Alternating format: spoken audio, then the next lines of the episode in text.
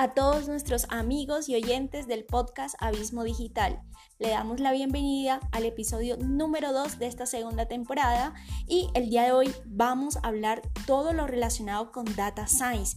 Así que, si te interesa, quédate hasta el final.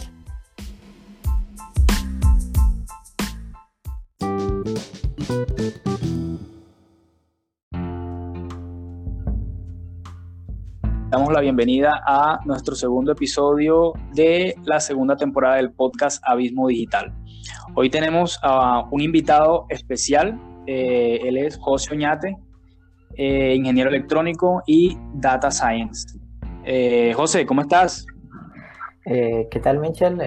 Mm, primero, gracias por, por, esta oportunidad y igualmente pues, a toda la comunidad de Abismo Digital. Espero pues que durante este tiempo pues eh, compartamos pues ideas y, bueno poder apoyarles a, aportarles igualmente en, todo lo que pueda y con la experiencia que, hasta el momento tengo. Claro que sí, José. Este, no, pues gracias a, ti por aceptar la invitación y, y bueno, pues eh, comencemos el podcast. Eh, explícale un, poco a la audiencia eh, qué es el data science y qué disciplinas lo componen. Eh, claro, Michelle. Eh, bueno, yo creo que es, una, es una palabra muy utilizada últimamente, diría que en los últimos meses. Y bueno, con todo este tema del COVID, muchos sabemos de, del incremento digamos, en, la parte digital que han tenido muchas áreas a nivel mundial y, mucho más aún el incremento de, o la necesidad de, data scientists en, muchas de las compañías, en muchas de las áreas. Pero para responder la, la pregunta acerca de qué es un data scientist, yo, yo diría que sería bueno ubicarlo eh, eh, o compararlo con, sus diferentes eh, otras eh, áreas.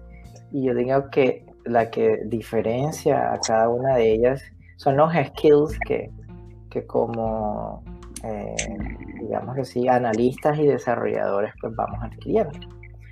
Para colocarles un ejemplo, yo diría que un data scientist es, no es el último nivel, es, un nivel de un equipo que está comprendido, digamos, por un data analyst, por un machine learning engineer, por un data engineer y tenemos pues eh, lo que sería el rol del data scientist. Lo que diferencia eh, a todos estos roles son los skills que cada uno de ellos. Y hay un skill que nos une a todos y, es herramientas de programación. Yo creo que eh, ese es el skill que, nos une a todas estas áreas y sé que como data scientists eh, muchos eh, tienen que hacer o, pueden iniciar como analistas de datos, como ingenieros de datos o durante alguna etapa eh, más que todo en, la etapa universitaria o en la parte investigativa, eh, para aquellos que, lo han llevado a otro nivel haciendo máster o doctorados, postdoctorados, pues cubren el rol de lo que verdaderamente son machine learning, eh, ingenieros de machine learning. Y, pero yo digo que el programming tools nos une a todos, ¿sí? Y, yo creo que es lo que nos permite a sí mismo como data scientist ser parte de equipos de desarrollo. Eh, no me quiero extender mucho, pero hay una cantidad de skills eh, como data scientist eh, que debemos cubrir. Dentro de esas se encuentran, por ejemplo, debemos ser capaces de visualizar datos y de comunicar estos datos ya sea a través de desarrollo de dashboard, herramientas que nos permitan eso. Eh, tenemos debemos tener buenos fundamentos estadísticos. Eh, tenemos que eh, hacer excelente limpieza de datos, en eso debemos estar muy bien. Tenemos que conocer un amplio rango de técnicas de Machine Learning. Eh, no es nuestro fuerte como data scientist eh, el ser ingenieros de software. Diría que el, data scientist utiliza datos, modela el problema y, el, producto del data scientist es un modelo y a lo mucho el dashboard donde él muestra funcionando el modelo, los resultados de ese modelo. Pero hay un grupo de ingenieros de software que son encargados de, colocar en producción ese modelo eh, para la aplicación específica. Eh, a grosso modo, Michel, eh, esos son, digamos así, como los skills más fuertes dentro del data scientist pero sí quería eh, eh, pues, aportar de que no es, no, es no es la única área, ¿no?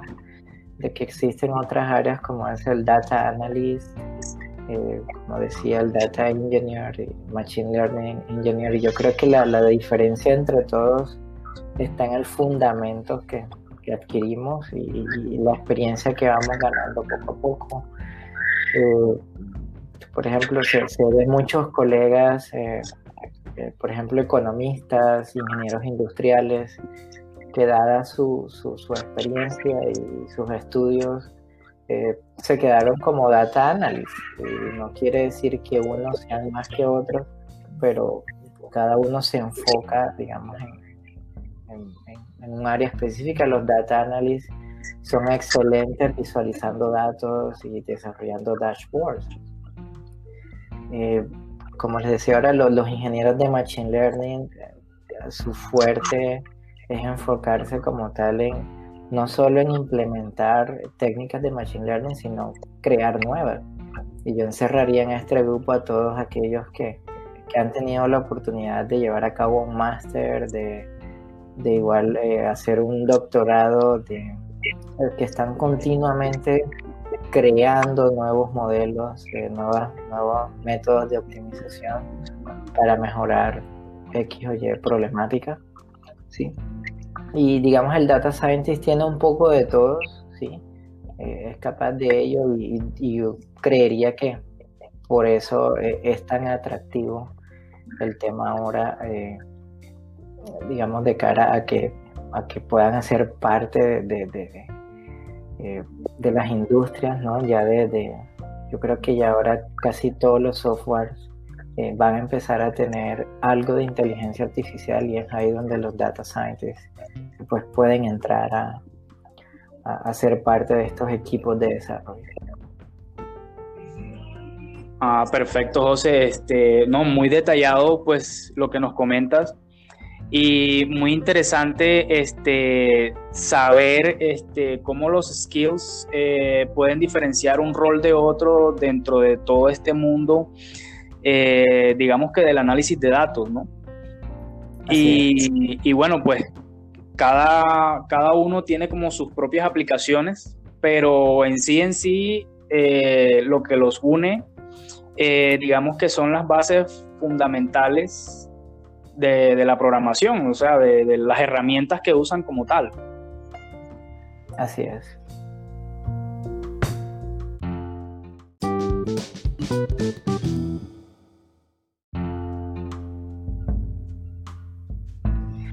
Ya que nos has dado, digamos que un review acerca eh, de lo que es el data science y de todo lo que lo compone, eh, ¿Cuáles son las herramientas que, se utilizan dentro, dentro de esta disciplina que cada día toma eh, mucha más fuerza dentro de la industria eh, en general? Claro, bueno, eh, el Data Science ha abierto en cuanto a herramientas una gran batalla muy conocida, que es acerca de Python versus R. Y, bueno, yo creo que no, no es la oportunidad para, para discutir cuál es mejor.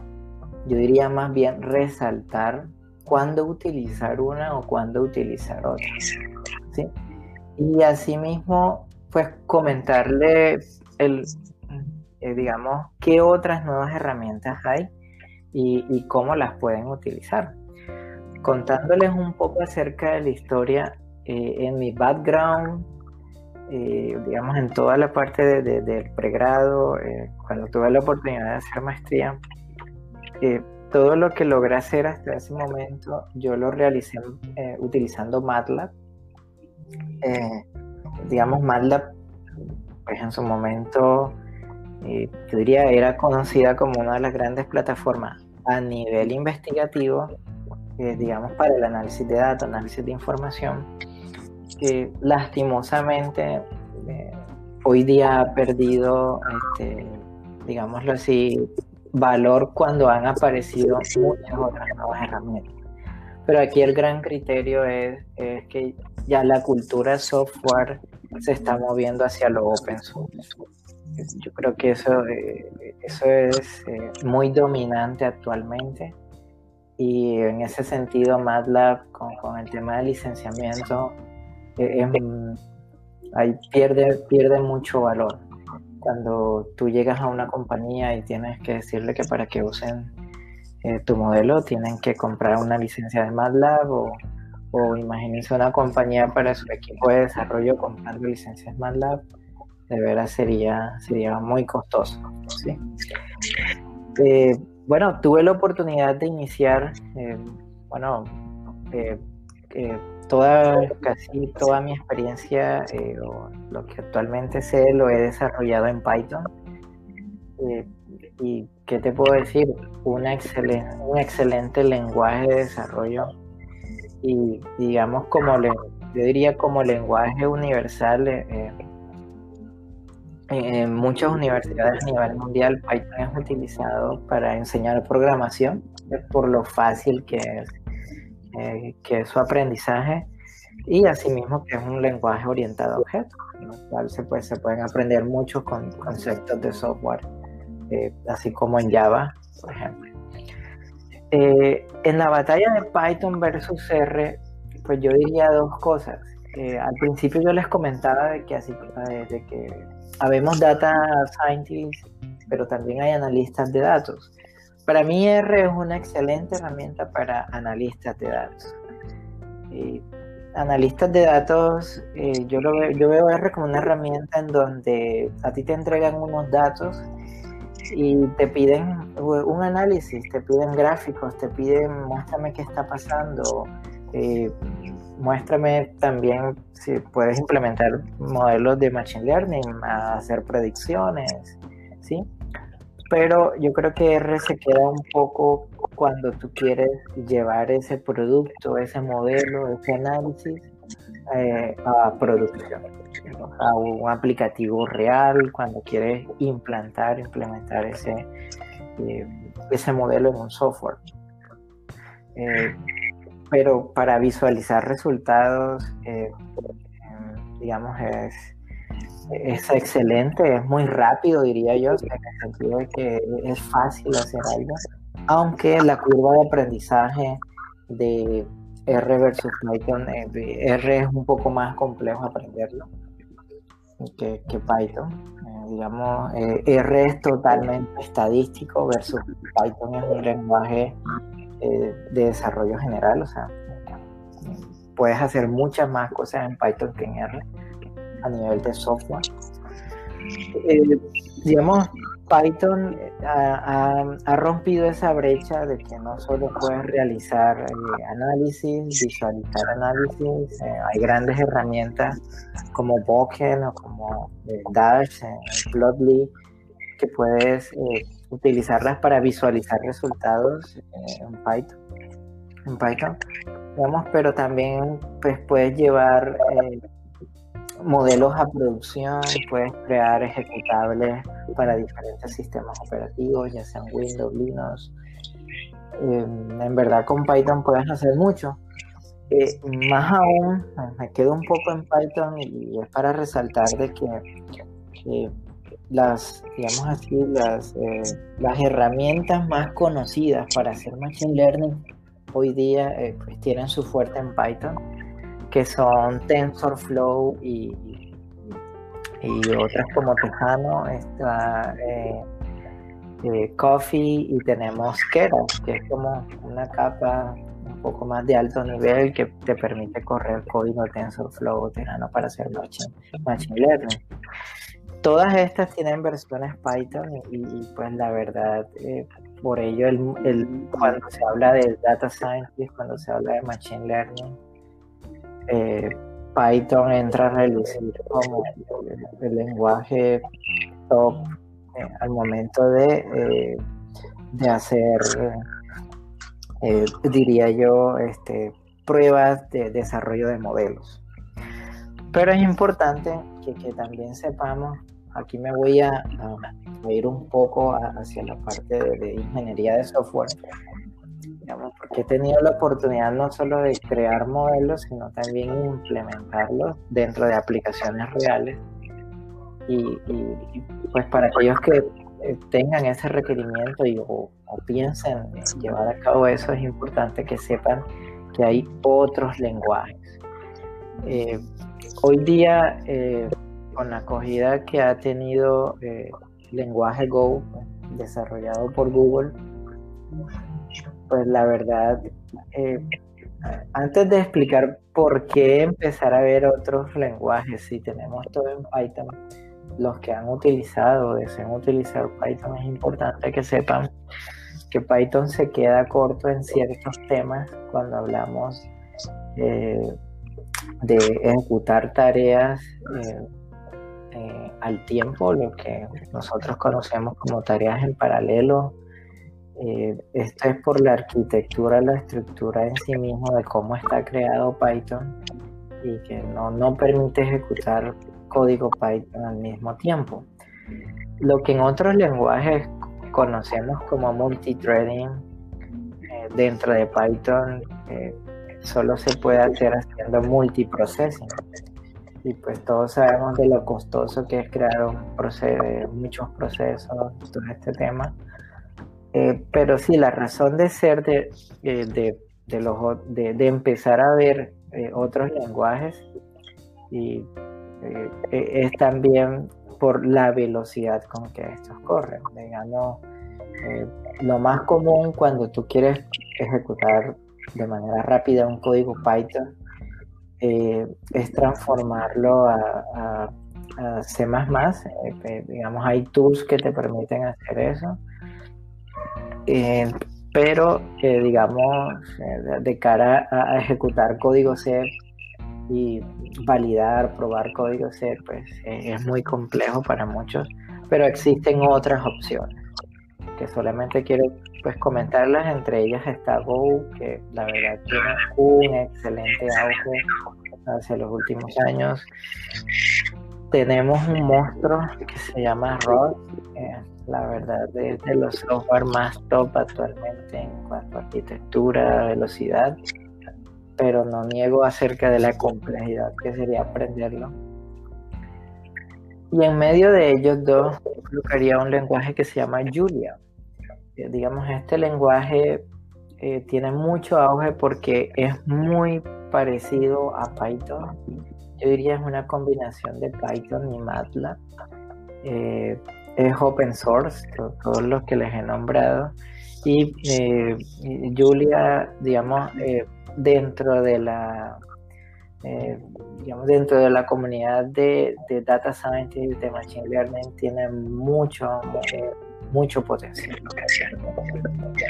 Entonces digamos que en cierta manera, Michel, eh, esas son varias de las, de las herramientas. Eh, me puedo haber quedado corto, pero este, creo que, la comunidad eh, se puede llevar pues, pues con, con, las que he nombrado, creo que tendrían bastante por, por charlar, por, discutir, por aprender. Exacto, José. Eh, pues eh, lo que mencionabas al principio, pues del licenciamiento es un tema bastante álgido cuando uno está en el ámbito, digamos que em, em, empresarial. Y personalmente, pues también lo, lo he vivido las empresas piensan mucho a la hora de, digamos, invertir en un software eh, por muy potente que sea, y siempre se van a ir por eh, opciones open source. Y bueno, lo open source también es actualmente muy, muy bueno y hay muchísimas herramientas, sobre todo que tienen eh, soporte de grandes empresas como Google y, bueno, muchas otras, ¿no? Y bueno, también me llama mucho la atención eh, que menciona otros lenguajes como Go y, Rust, eh, y pues, pues te doy toda la razón.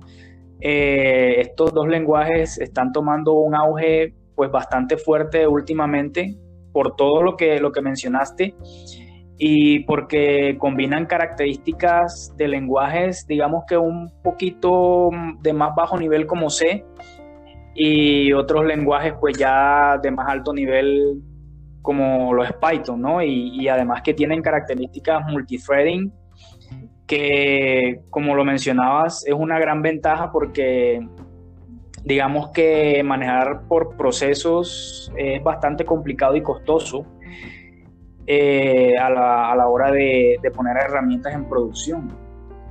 Así es. Y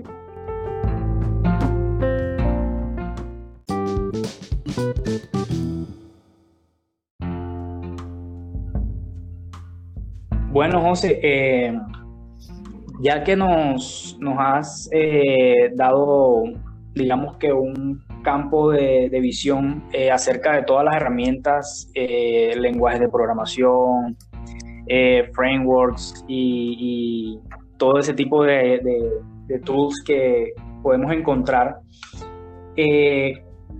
¿podrías decirnos qué impacto tendrá el data science a futuro, eh, ya digamos que como una visión más personal tuya? Eh, sí, claro. Eh, bueno, digamos, de, lo que he conocido, igualmente, porque pues, de mi parte yo laboro en una compañía pues que se dedica a, ofrecer software. Digamos, yo diría que lo top, top, top en Machine Learning actualmente eh, lo, cubren em, dos campos eh, bastante amplios. El primero es el desarrollo de chatbots lo más inteligente posible. O sea, el, tema de, de, eh, de, sistemas que puedan interactuar con, con usuarios, digamos, es de altísima demanda por las compañías. Eh, es lo que, digamos, lo que se está buscando es tener eh, analistas virtuales, eh, sistemas que puedan analizar información y que más aún entender requerimientos por parte de usuarios. Yo diría que ese es de los temas que dentro de eso se cubren muchas cosas. Digamos, ya está perdiendo auge el tema del Natural Language Processing, eh, aunque yo diría hace parte del chatbot si tú estás hablando con un chatbot conversacional, aunque yo diría que un 90% de los chatbots son escritos y, por, ello entran, digamos, otras áreas eh, allí. Eh, pero sí, o sea, para mí el tema de los chatbots es algo que que está tomando mucho auge actualmente. Eh, otra, otra parte eh, que, está tomando altísima fuerza eh, es el auto machine learning. Digamos, hay muchas compañías que ya están desarrollando, digamos así, plataformas en las cuales, digamos, simplemente con pequeñas configuraciones tú puedes definir todo un pipeline de Machine Learning eh, y dejarlo en producción funcionando. O sea, no tienes que ser experto en Machine Learning, solamente pues configurar. Eh, eh, internamente tienen ya todos los algoritmos de optimización para escoger sobre una gran cantidad, una batería de modelos, mejor dicho, darte el mejor modelo con la mejor arquitectura cierta problemática, colocarlo ya en producción. hay muchos que están apostándole a ello y yo creería que también eso es una alarma para, nosotros en el sentido de que eh, pues hacia allá va el futuro y, digamos eh, eh, todo este tema de la demanda de data scientists diría que es una burbuja que, en algún tiempo ese sí no, no podría decirte en qué momento podría llegar a, terminar o a estallar sí, pero creería que, todo el que pueda aprenderlo y, aplicarlo creo que es el tiempo. O sea, estamos en, yo diría que en los picos de demanda más altos a nivel mundial. Sería excelente pues eh, aprovechar todo, todo ello. Eh, por, por, nombrar, por nombrar otros temas, eh, digamos que pueden llegar a, tomar auge en futuros años, aunque actualmente pues así no lo no lo, no lo estén teniendo actualmente, pero eh, digamos, hay una parte de la robótica que, ha estado un poco olvidada, digámoslo así, pero mientras todo este desarrollo, eh, digamos, de deep learning, de excelentes modelos de visión artificial. Eh, yo creo que la, robótica ha estado creciendo de manera muy amplia. Bueno, hablo de la parte de smart robots o robots inteligentes. Y creería que en un pronto futuro pues, estaremos viendo robots mucho más inteligentes y haciendo actividades eh, del día a día que, que los humanos pues, podemos estar haciendo. Todo esto de la mano es desde el, desarrollo, o sea, siempre yo diría que el Machine Learning ha tenido unas fases históricas. Bueno, aquí entro a, retomo el, tema de la historia del Machine Learning, pero el Machine Learning siempre se ha impactado históricamente por el desarrollo hardware.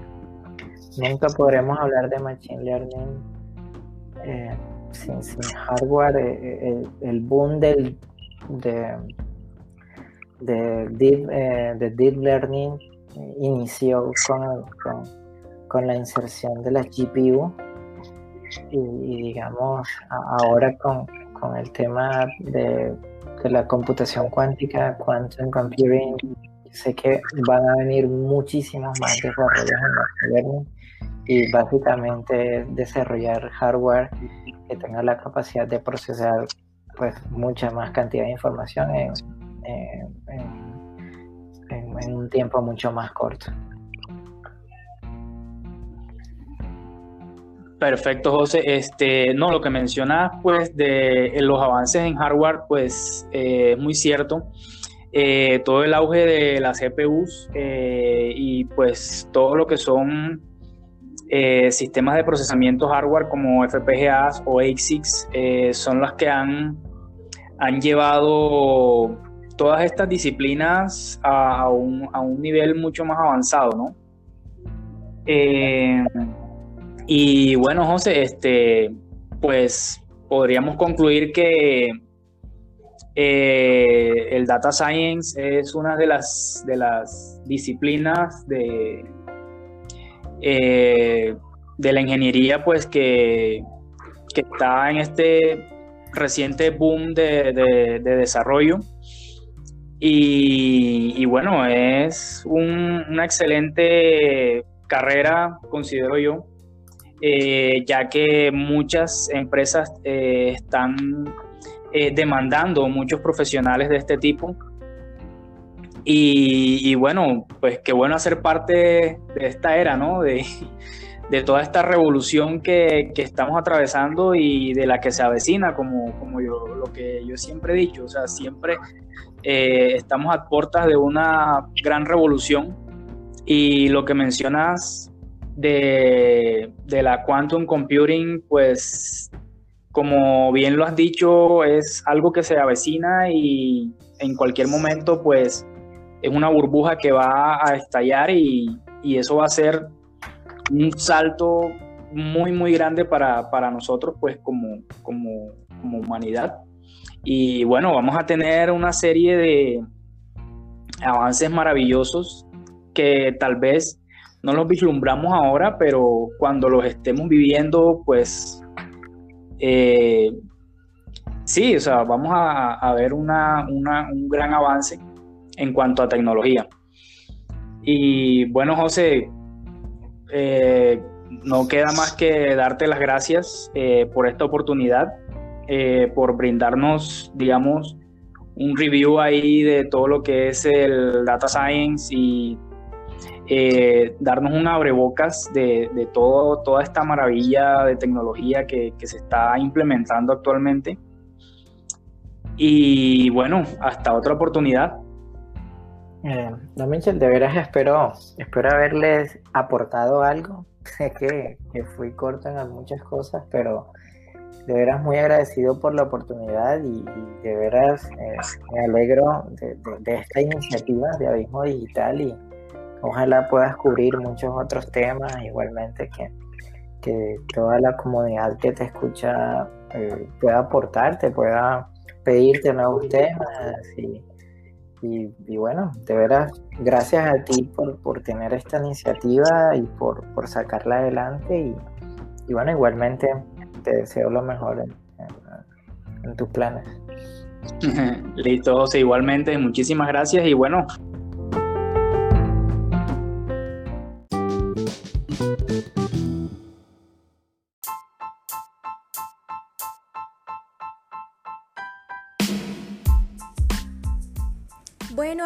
Hasta aquí el capítulo de hoy. Déjanos tus comentarios, ¿qué te pareció este capítulo? ¿Quieres ser Data Science? Cuéntame todo lo que quieras en la sección de comentarios, ¿vale? Eh, recuerda que puedes encontrarnos en Anchor, en YouTube, en Spotify, en Google Podcast y bueno, en otras redes sociales. Y nos encuentras como Abismo Digital. Nos vemos en un próximo episodio.